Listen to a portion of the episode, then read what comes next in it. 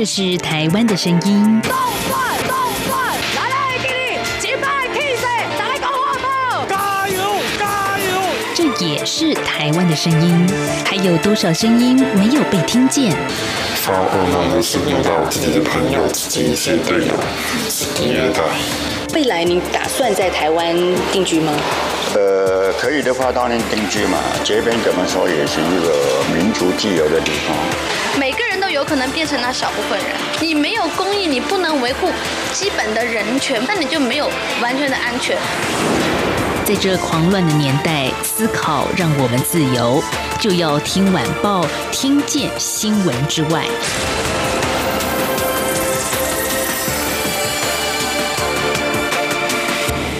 欢迎收听《就要听晚报》，我是宛如。今天是八月十九号，星期三。在我们礼拜三的节目呢，不啰嗦，赶快邀请到的是中正大学犯罪防治学系的戴生峰教授出场。哎，戴老师您好！哎，宛如好，各位听众朋友大家好。好，因为每次戴老师的访谈内容都非常的精彩啊，所以呢，宛如前面的开场就不要多说了，就是招牌就对了。对对对，因为大家也都很熟悉了嘛，每个礼拜三就会出现这样子的声音，跟大家。谈犯罪社会事件，好，上个礼拜有一个新闻哦，婉容看的实在是觉得案情不单纯。好，怎么说呢？因为八月十四号在台南市金传有一名受刑人，他在外衣间工作，结果呢，趁着外出倒垃圾的时候啊，离营未归。其实台湾很多媒体这几天都是写受刑人逃狱，但是这一件事情这个词儿呢，在做访问之前，戴老师很严厉的纠正我，他不叫逃狱。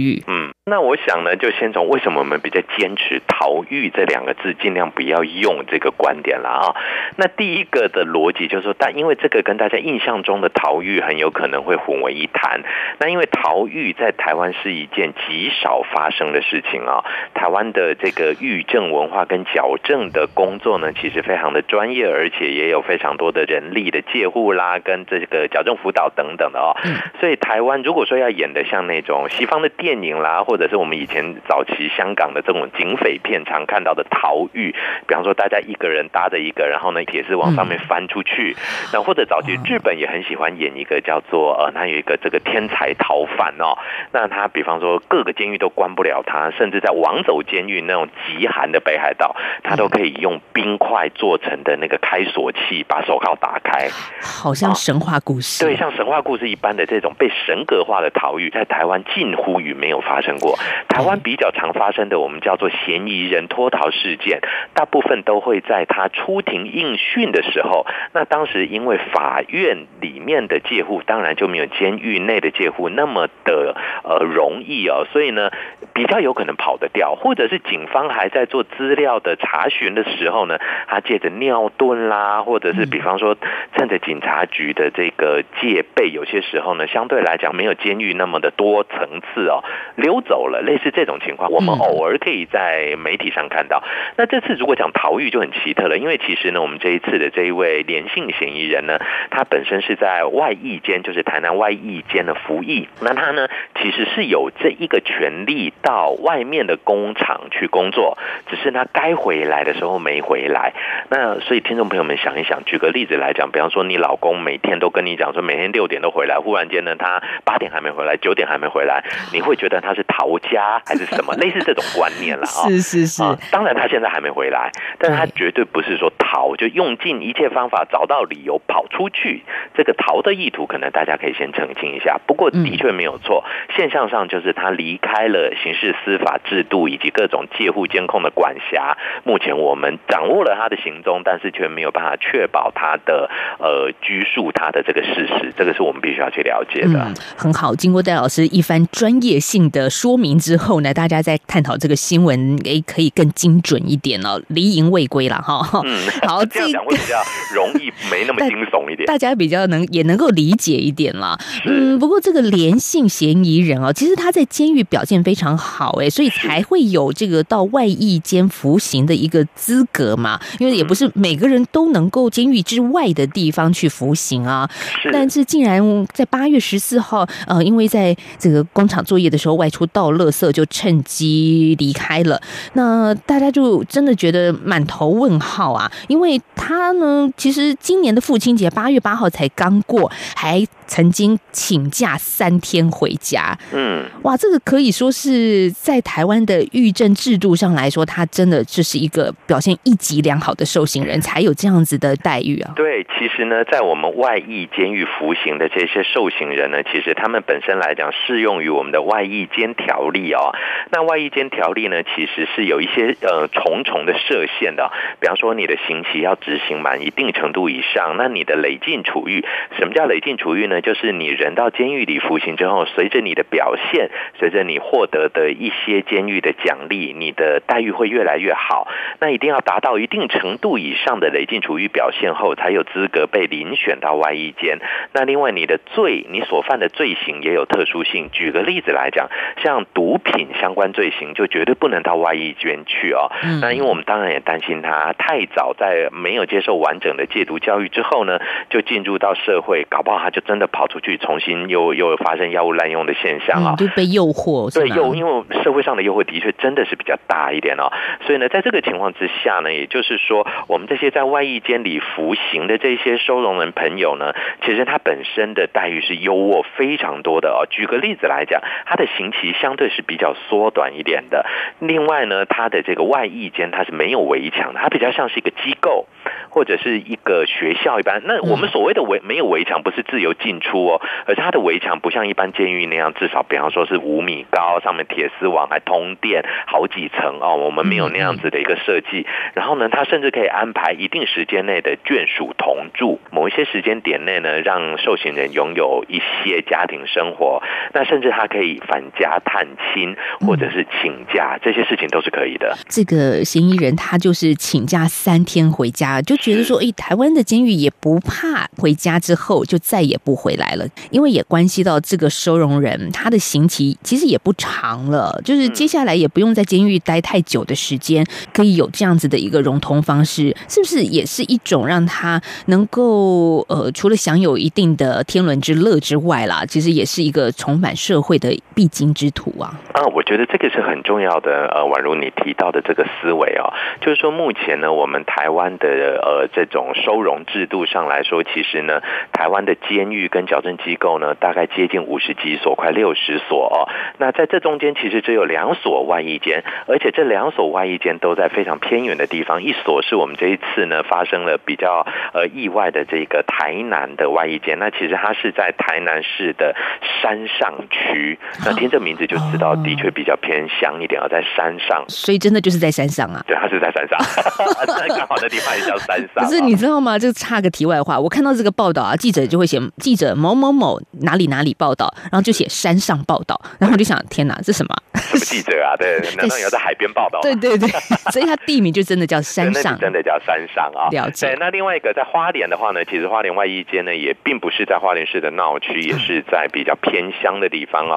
所以呢，其实这一些部分我们都会发现呢，如果就算我们说要给他一个呃社会融入的机会的话，其实他还是属于一个相对地理环境隔离的一个状态啊。他当然不会说这些收容人朋友们呢，他可以很自由的进出百货公司啦，或者就是就像我们一般人这样的一个自由的生活，这个是不可能的啊。那所以呢，其实他们的这个社会融入的确某部分上面来讲，能够降低他的在监狱内部被完全全控制的这种。其实，在监狱里面很简单哦，就是服刑的话，真的不小心哦，或者就是说你违法的去服刑，你甚至只要带着小脑去保持着呼吸，能走路就好了。有些人是这样笑笑讲，因为其实，在里面你是完全被控制的，你也没有办法自己决定往东往西走哦。就一个口令一个动作，那不是跟当兵很像啊？比当兵还要更严格。其实当兵还有一些休闲的时间，或者是一些啊，我们至少想一些战术战法嘛，这样的一个。哦，就还会动脑啦。对对对，虽然那个机会不多啦。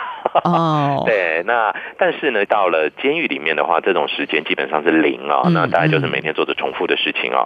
所以其实我们应该可以这么说，就是说，相较于一般监狱来讲，外役监的确能够促进呃收容人他跟社会的接触。但是这其实在我个人的观点来讲，这不是外衣间最重要的功能。为什么呢？因为其实我们知道，呃，有很多的犯罪现象，大部分都是来自于犯罪人他自己的自我控制不好。比方说呢，在环境中被人家激怒了，那有人就笑一笑啦，EQ 很高的划过去，有人一定要穷追猛打，那么球棒都打断了，还还不肯停手，那种冲动性格。或自我控制能力比较低的人，那这些朋友们呢，在全控式的监狱里面呢，其实这些东西是完全不能出现的，所以其实他是被高压管制下来的，所以他可能看起来很乖，但是本性上面可能因为这些强力的束缚存在，导致他蠢蠢欲动。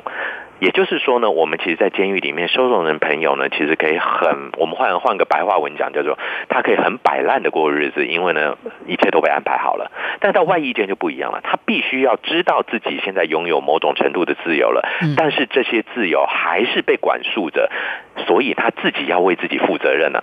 所以举个例子来讲，这次的连线嫌疑人，我们让他出去工作，但是你必须自己要回来哦。那这个自己回来这件事情就变成很重要的自我控制，因为其实他大可不回来，一他大可第一天就跑掉，他不用等好几天之后，好一阵子以后工作一阵子之后再跑掉，其实他不需要。所以呢，如果有这个机会的话呢，其实我们就会发现。在外役间内部服刑的这一些收容人朋友，我们训练他更多的反而是他的自我控制，他对于自己的行为某部分的掌控能力带来的自我责任感，而这些东西才是社会生活必须的。高压之下的确就像刺龙刺凤的大哥，也都会变成乖顺的小兔子，那个龙凤都会变小绵羊一样。哎呀，对呀。那但是你一旦放到外役间，很有可能龙跟凤的这个张牙舞爪会出现一点点。那如何我们把它自己压下来？重点在哪里？自己压下来。那我觉得这是外衣间给予他们一个信任，给予他们一个荣誉。更重要的是给予他们自我管理的责任感。我觉得责任感就是重点了。所以它也其实是一个在台湾收容人矫正的方式之一了。那进入这样矫正的模式，其实还是得。被经过筛选的，没有错，我们会经过遴选。对，那这个呢，在我们的外衣间条例里面呢，就已经很清楚写到，有一些罪行是不得被遴选的哦。那当然呢，可能有一些朋友们可能会。意外的或者比较注意一些社会新闻的朋友可能会听过，有几位政治人物呢，可能有过这种呃在外衣间服役的经验。那其实各位真的不要误会，外衣间不是关这些达官显要的哦。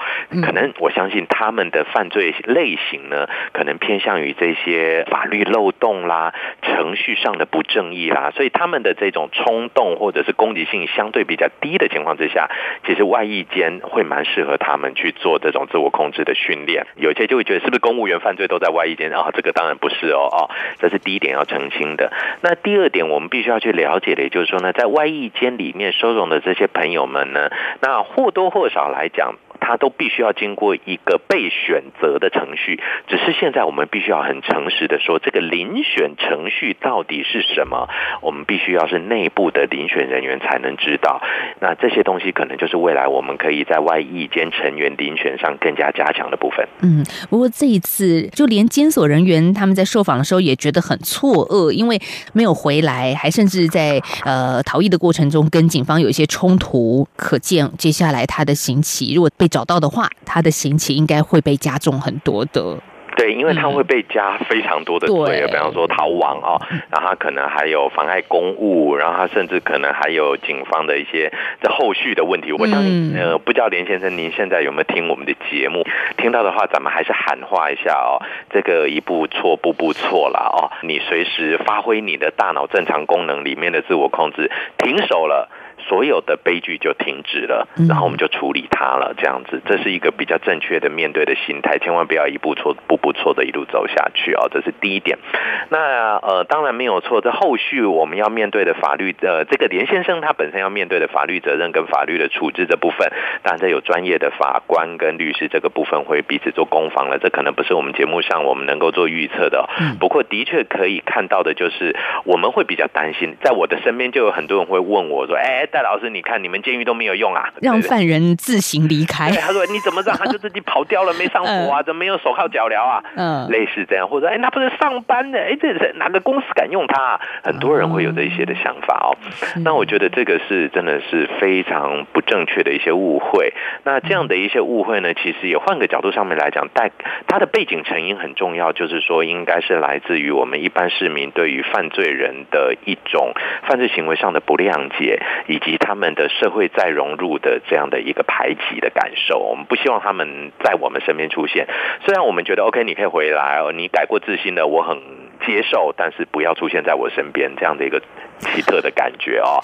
那另外呢，我们也可能也会觉得说这个制度是不对的，或者是说，哎，警察是不是重放人犯啊？什么？我还有看过媒体写“重放人犯”这四个字哦。其实这个都已经有一点严重的超过了这件事件的本质了。对，我觉得像比如说戴老师刚刚很公允的说，为什么我们要有这个外役监狱的制度？其实这是一个训练的过程，而且它是一个循序渐进，经过筛选观察，才能够把收容人转移到在。外面一个没有围墙的监狱，对，类似转移，我们其实可以就用移监的一个观念，就是转移，就移监到一个呃，我们这个外役监狱里面去。在下个阶段，宛如继续要分享的是，我跟戴老师有曾经做过一个访问，在桃园的女子监狱，在里面呢，其实也有一个类似这样的制度。我们实际上去拜访了周荣同学，他在外头。工作，但是实际上他是在服刑，而这整个连接起来，你会发现它会是一个美好的故事。我们在下个阶段再跟听众朋友继续来聊，在台湾最近所发生的社会新闻事件。大家好，我是中央流行疫情指挥中心副指挥官陈宗彦。在签收邮件与快递时，请务必注意：一、如果无法保持适当的社交距离，签收前请先佩戴口罩；二、签收前后请记得清洁双手。另外，可自备签字笔或以印章签收，降低碰触的几率。居家隔离或检疫者，如有包裹，切勿亲自签收。隔离检疫期满后再行领取，或委由亲友前往代理。有政府，请安心。资讯由机关署提供。就要听晚报，听节目拿好礼活动来喽！我们准备了高级耳机、台湾得奖茶叶组、防疫手工皂礼盒送给您。参与活动第一关，拍下收听就要听晚报相关证明照片；第二关写下一百字以内，我在什么地区，透过什么平台收听就要听晚报节目，在节目里我听见了什么节目内容最有感，因为什么原因。第三关，针对高调说爱者，将以上照片跟文字内容回复在节目脸书或者微博宛如粉丝团节目活动讯息贴文下方。针对含蓄型听友，可以将以上照片或文字寄到 w a n at r t i 点 o r g 点 t w 或者 r t i w a n 一零零四 at gmail dot com。本次活动为鼓励高调说爱者。特别给予公开贴文的听友双倍抽奖机会，同时你的内容贴在脸书或微博之后，获得按赞数最多的听友即为最佳人气王，并且可以立即获得加码奖——台湾制造精品面膜礼盒组。活动从即日起到九月四号止，心动吗？还不赶快行动！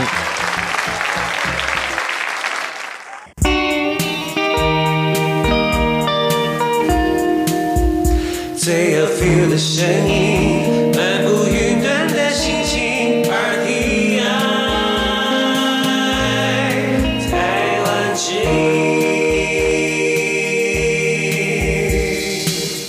回到就要听晚报，我是宛如。其实，在上个星期呢，宛如跟所有台湾的朋友应该对这个事情印象深刻，就是有一名男子呢，他在。外衣间服刑的过程当中，结果趁着倒垃圾的机会就再也没回来了。好，那台湾的媒体接下来有后续很多的揣测，说什么？哎，他是为情逃狱啊？他是家庭背景怎么样啊？还有呢，曾经涉及到呃大宗的赌博案件啊，等等的等等。但是我想，听众朋友，这都不是我们今天讨论的话题。我们想跟听众朋友聊的是，在台湾的外役监狱的制度到底在做些什么？他怎么样来进？进行一个收容人的矫正呢？宛如在跟戴老师过去的采访过程中，有一些实际上的案例，那这些案例还蛮珍贵的。哎，戴老师还记得吗？我们在前年的时候吧，去过桃园女子监狱。没错，那时候桃园女子监狱呢，正在推一个叫做长期照护班的这个专业人才训练呢。对，那我记得我们那个时候呢，去刚好就是他们训练班的结业前两次吧，在快要马上就要结业测验。那那一些呢，受访的学员们每个都好积极、好认真啊。那我还记得有一个中年的妇人吧，这种感觉的这个受训学员呢，啊，那在我们面前很熟练的演绎出他所受训的成果，像什么哈布利克催吐啦，什么什么好多好多的方法，对啊，人工呼吸的方法等等，他们都会啊。桃女监的时候还有主动跟我们联系说，他们全都取得了证照了。嗯嗯。然后呢，其实，在前法务部长邱法务部长任内呢，当时他就有推出这个我们叫做监外作业，也就是说，具有专业的这些朋友，是不是可以让他们出去工作？不过当时我们一开始去采访的时候，这些收容人还是在监狱内上课，取得证照。对对。但是呢，再接下来，也就是邱泰三前法务部长的一个政策，让他们呢能够在监狱的交通车的接送范围之内外出到附近的长照机构担任照服员的工作。就不是说我们今天在监狱内部被完全管制管辖，而且在监狱外工作的时候呢，我们没有配这个戒护员在身边管制这样的一个状况。对，那个时候宛如还跟拍了一天，发现旁边都没有人戒护。相反的，收容人所担任的照服员的四周围是很多需要他协助的长者，照服员是透过他自己的专业能力来照顾这些长辈朋友。哎，没有错，没有错。所以呢，其实呃，这些都是一个非常具有呃专业，并且是一个能够很往前推动的一种，我们让收容人更能够在他未来更生矫正的过程中呢，更早尽早融入社会这样的一个设计啊。那当然呢，其实邱部长的这个设计也的确遇到了一点逆风跟阻碍哦。在这个女监呃，我们就不点名是哪个女监了啊，在执行这个工作的过程中呢，的确也曾经发生过这个收容人呢。类似这次的事件，就是该回来的时候没回来这个事件。那后来在哪找到呢？其实他并没有跑去继续作奸犯科，他过非常思念自己的女儿。最后呢，在工作的空档呢，买了一张票溜回彰化家里去看女儿。在赶回来的过程中，发现时间来不及了，那干脆就。待在家里等警察来带我啊，类似这样的一个状况。那所以呢，我们就会说，其实这个你要认为它是逃狱，还是制度上面的缺陷导致他误用了这些，我想我们都有值得商榷的部分哦。那这就带给我们另外一个思考的点，也就是说呢，各位听众朋友们可能比较没有去思考一个问题，就是一旦这一些犯罪人。朋友们，那他们经过法律的制裁跟一个法官的判决之后，进入到监狱里头服刑。那服完刑以后呢？嗯，就回归社会啊。对，回归社会没有错。但是回归社会怎么回归？那我们换个角度上面来讲，大学毕业总要有个毕业典礼，然后去参加面试，去工作。工作前都还要有一个新进人员训练嘛？大家应该都有这个经验哦。当兵也有新训嘛，对不对？对。然后我们呢，各种的工作都有一个新进人员的训练。那如果专业一点的工作，像我们的司法人员的话，甚至有一整年的训练。那受刑人在他成为更生人之后，不管他是假释还是服刑期满，他要怎么融入这个社会？其实这个就是大家完全没有考虑到的一个社会环节点。嗯，这两个环节点其实根本是分秒不差的无缝接轨。也就是说，当一个受刑人拿到了他的出狱的一些相关文件之后。嘣他就会让监狱请出监狱大门。大家印象中就是那还不简单，家人来接啦，吃个猪脚面线过个火啦，然后回家就去继续过着自己的日子。好像是电影里面的情节，电影都是这样演的啊，连续剧。但是实际上却不是这样。我们却发现呢，在台湾目前的根生保护法把尚未周全的情况之下呢，这些朋友们承接着这些朋友们出社会之后顺利回归社会这样的一个呃，我们叫做机构，其实上是非常缺乏。的，那以戴老师前年去金门的一个案例跟各位分享好了。那时候我要搭飞机到金门的时候，然后就有一位呢理着光头的。先生拿着一张单子说，他要到金门去，他不知道怎么买机票。那他的名字叫做石头啊。那这位石头先生呢，其实他是枪击要犯，然后他假释出狱，他在监狱里面已经待了二十四年了。试想一下，二十四年，当他才是二十一岁年轻小伙子的时候，他就进入监狱服刑。等到他四十五岁的时候出来，出来前他不会买机票了，他拿这张单子呢，就站在这个航空公司柜台前说：“我要坐飞机，因为他急着要在十二点以前要赶快赶去报道，否则他又被又会被认为是逃亡啊！他很急。那但是坦白讲，他没机票啊。然后整个柜台小姐都吓死了，这是什么东西？因为他就算今天矫正，但是他因为理个小光头，然后口气又不是那么的好。最后当然呢，我就看一下他拿了一个公文啊，他是某某监狱的这个假释的朋友，帮他处理好了这些事情。那当时我记得最让我震撼的就是，我赶快上滑手机查查看这个案子到底是对的还是错的，因为刚好那个监狱里面我有认识的朋友，那。在我划手机的过程中，他瞪大的眼睛看着我，他忽然间哇，这个就是手机啊！我说对啊，他说借我看一下，我从来没看过。你要这样想哦，都已经二十一世纪没看过手机，那他就很像小朋友，就像我儿子第一次接触到手机一样的那种好奇心。试想一下啊，随着三 C 这么快速的进步，社会变迁这么的大，其实这些收容人朋友们一旦出狱，如果他是长刑期的话，一旦出狱，坦白讲，在社会上的生活能力是非常低的。对，就像戴。老师，您刚刚说，如果他换作是我的话啦，十二点之前要到某个地方去，我一定今天前就会在网络上订机票，让自己呢能够到柜台赶快报到，然后万无一失的到达那个定点嘛。